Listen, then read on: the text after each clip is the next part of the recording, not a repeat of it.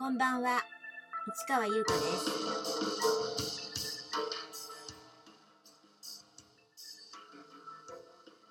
2月27日土曜日、詩人はささやく46回目をお送りいたします。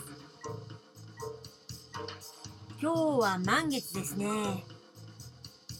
今ちょっとね、ベランダでこうちょこっと見てたらね、すんごいピッカピカに光ってましたね。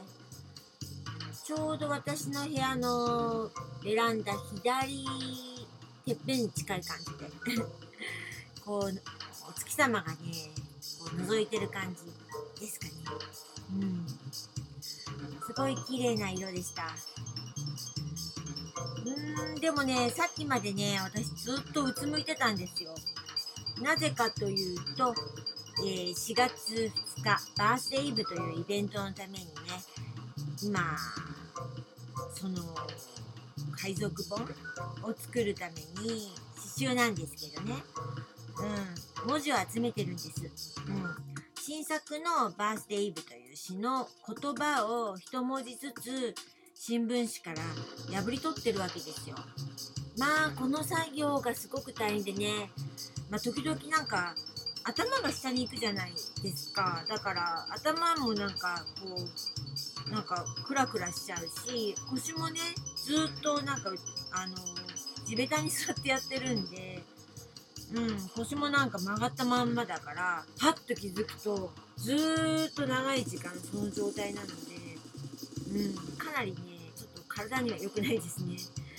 うん一回見つけ始めちゃうとなんか次々次って感じなんですよ。でこれが終わるまで終わらないじゃないですか。だからまあ早く終わらせたいと思うんですけどまだ全然途中です。でもこれも楽しい作業なんですけどね。うん。まあそんな感じで、えー新作の詩は、えー今一生懸命ね造形作品に仕上げてます。というところで昨日はその初めて、えー刺繍を作るぞ。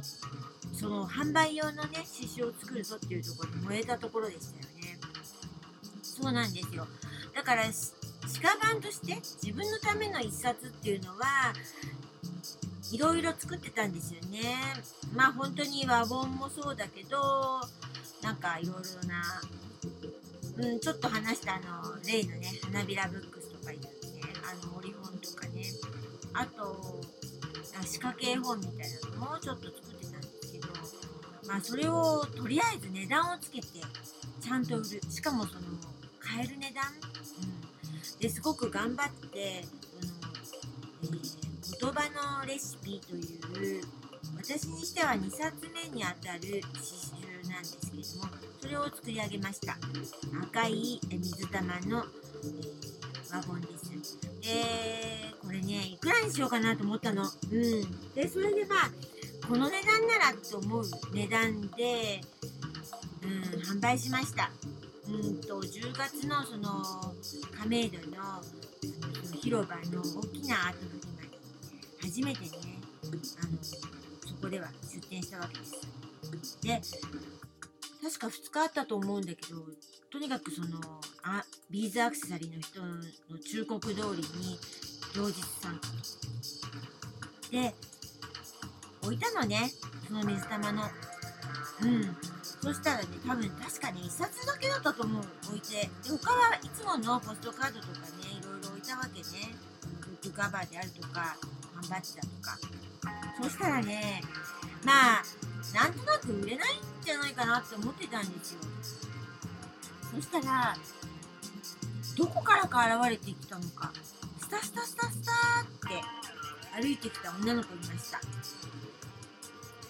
10代の子だったような気がするけどほんと17歳あたり16歳1718わかんない。けどぐらいだったんじゃないかなと思うんだけど女の子はスーッと来てで私のブースのところに来てまああのシートで地べたに座ったような感じですよねでスッとその水玉の刺繍を手に取ってパラパラってめくったかと思うと私に手渡すんですで私が「はって顔してるとまあくださいってことなんですよね。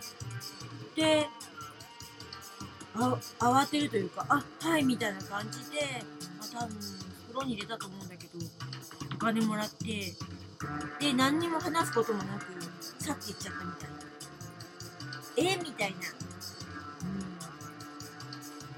ん。で売れちゃったわけですよ。びっくりですよね。でその私に刺繍を作ったらって言ったそのステンドグラスのアクセサリーの人はそのイベントには参加してなくて。で、まあ、報告することもなくまあそんな感じで売れちゃったわけです。